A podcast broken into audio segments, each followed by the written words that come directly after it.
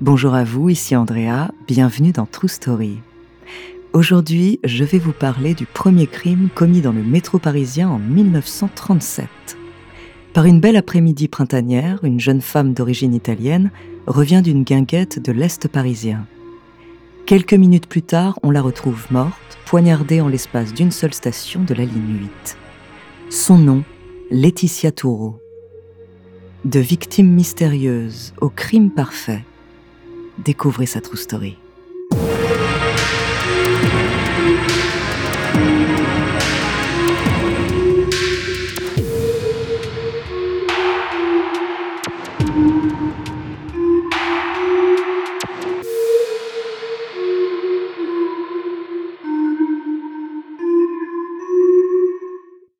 Attention, cet épisode comporte des scènes de violence qui pourraient heurter la sensibilité des plus jeunes.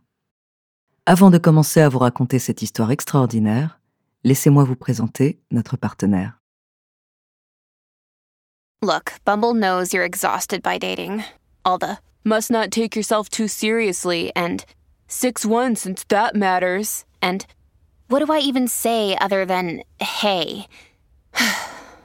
well, that's why they're introducing an all new Bumble with exciting features to make compatibility easier, starting the chat better, and dating safer. They've changed, so you don't have to. Download the new Bumble now.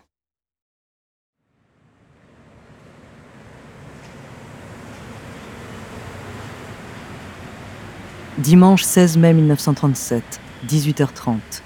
Une rame en provenance de la station Porte de Charenton entre à la Porte Dorée. À son bord, une jeune femme rousse à la robe verte et au chapeau blanc est assise et semble somnoler.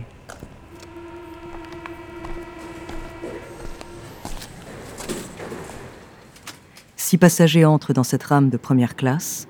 Au moment où ils pénètrent dans le wagon, le corps de la jeune femme bascule en avant et s'écroule sur le sol dans une mare de sang. L'un des passagers qui vient de rentrer est médecin, il se précipite vers ce corps gisant et découvre un couteau laguiole planté au bas de son cou. La jeune femme vit encore. La police intervient sur les lieux très rapidement, mais le coup porté semble avoir été si net que la lame a sectionné la moelle épinière. Quelques minutes plus tard, la victime décède dans l'ambulance qui l'emmenait à l'hôpital Saint-Antoine, dans le 12e arrondissement de Paris. L'identité de la victime ne tarde pas à être révélée. Il s'agit de Laetitia Toureau, une jeune femme de 30 ans, d'origine italienne, arrivée à Paris dans son enfance avec sa mère et ses trois frères et sœurs. Elle a été mariée un temps, de 1930 à 1934, avec Jules Toureau, qui meurt rapidement de la tuberculose, la laissant veuve, contrainte de travailler dans une usine le crime de Laetitia Toureau surprend par sa rapidité. En une seule station, et sans qu'il y ait de signe d'une quelconque lutte, la jeune femme est abattue froidement par un mystérieux meurtrier qui parvient à s'enfuir. Afin de remonter au meurtrier, on enquête avant tout sur la victime. Pourquoi elle, spécifiquement? À bien y regarder, la vie de la jeune femme paraît être aussi mystérieuse que sa mort. Laetitia Toureau, c'est avant tout une double voire une triple identité. Ouvrière modèle respectée de ses collègues, c'est son premier visage. Celui d'une femme ordinaire, les cheveux bruns en robe sombre, prise dans les allers-retours en métro en seconde classe, entre son appartement du 20e arrondissement et son usine de cirage à Saint-Ouen.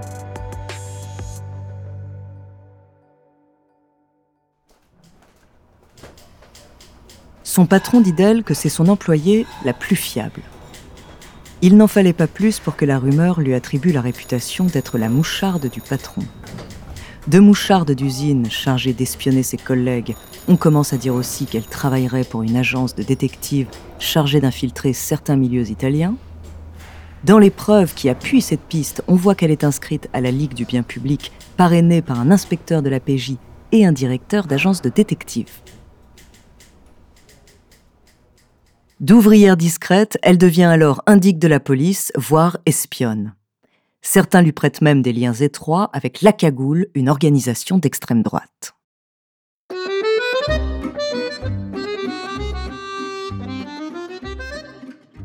Le week-end, enfin, la vie de Laetitia prend une autre tournure.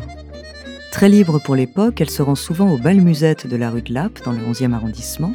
On dit qu'elle y cherchait des renseignements sur les mauvais garçons pour la police. Mais également qu'elle a connu de nombreux soupirants, donc forcément des hommes jaloux et déçus parmi eux. En tout cas, ce dimanche après-midi de printemps, en mai 1937, elle est seule quand elle quitte l'Ermitage, une guinguette de maison Alfort. Elle y a laissé son frère pour rejoindre sa mère à République et participer à un dîner entre Italiens.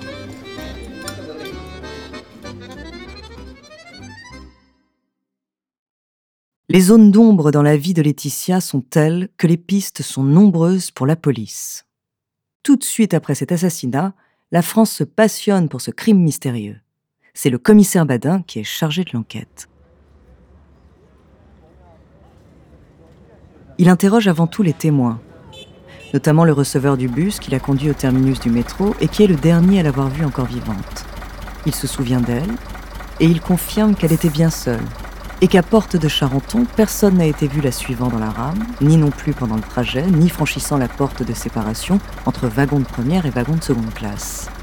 Enfin, aucun employé n'a vu s'enfuir qui que ce soit à Porte Dorée après l'arrivée du macabre wagon.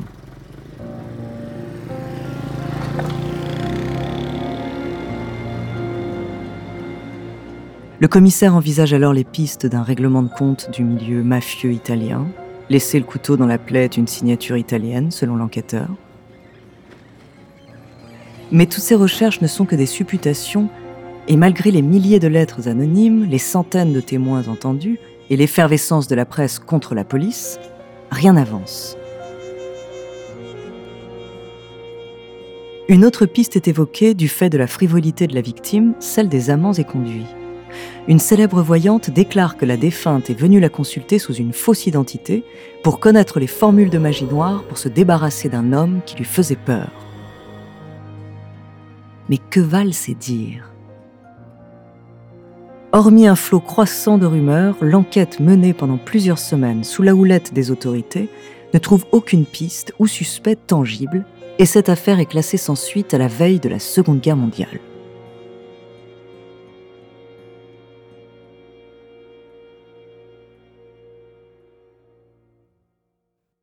25 ans plus tard, coup de théâtre. En juin 1962, la police parisienne reçoit une lettre d'un médecin de Perpignan qui se déclare être l'assassin de Laetitia Toureau, dévoilant un scénario possible et un mobile déjà évoqué, la jalousie, le crime passionnel, la possessivité folle d'un homme, bref, le féminicide. Dans les archives secrètes de la police publiées aux éditions Folio, on peut lire cette confession. Monsieur le commissaire, je ne sais si cette lettre vous parviendra. Peut-être sera-t-elle jetée au panier avant, comme l'œuvre d'un fou, et peut-être cela faudra-t-il mieux. Sans doute vous souvenez-vous de l'assassinat de Laetitia Toureau, qui eut lieu porte de Charenton dans le métro le 16 mai 1937. Je suis l'assassin de Laetitia Toureau. L'homme confesse tout. Son amour fou pour la victime, qu'il a rencontrée dans les dancing parisiens alors qu'il était étudiant en médecine, le désintérêt de Laetitia pour son jeune prétendant, lui qui devient de plus en plus pressant, et elle qui les conduit clairement de plus en plus, jusqu'à ce dimanche 16 mai 1937. Le matin, alors qu'elle avait accepté de voir le jeune homme le soir même, elle décide d'annuler leur rendez-vous. L'homme devient fou de jalousie, passe d'une colère monstre à une rage froide des plus inquiétantes, et il décide de la suivre à la sortie du dancing de l'Ermitage où il espérait l'accompagner quelques heures plus tôt. Elle sortit vers 18h. Elle alla prendre l'autobus et je la suivis en voiture. J'en descendis rapidement à Porte de Charenton. De sorte que j'entrai dans le métro juste derrière elle, sans qu'elle devinât ma présence. Elle s'installa en première. Je montais juste derrière elle. Et ne sachant plus ce que je faisais, je l'appelais alors qu'elle venait de s'asseoir. Étonnée, elle se retourna, je sortis mon couteau et lui plongeai dans la gorge. Elle n'eut pas le temps de pousser un cri. Je recalai le corps qui avait basculé et descendis rapidement pour remonter en deuxième classe, dans la voiture suivante. La rame partit aussitôt. Je ne sais comment les gens ne remarquèrent pas mon trouble.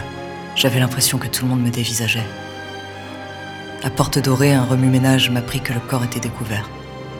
Comme tous les voyageurs, on me fit descendre de la rame.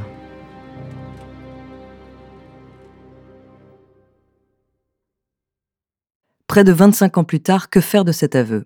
La police n'en fera rien. Les faits sont prescrits et le témoignage invérifiable. Une enquête classée, un bourreau sans remords et qui se permet de conclure sa lettre ainsi. En vérité, je ne pense pas être un criminel type et j'aurais sans doute bénéficié de circonstances atténuantes. Ces circonstances ne nous paraissent que trop d'actualité. C'était en 1937 et ce crime parfait n'a jamais été élucidé. Et la conclusion de cette enquête ne peut que nous faire frémir aujourd'hui encore quand on évoque le traitement des féminicides dans la presse et devant les autorités judiciaires.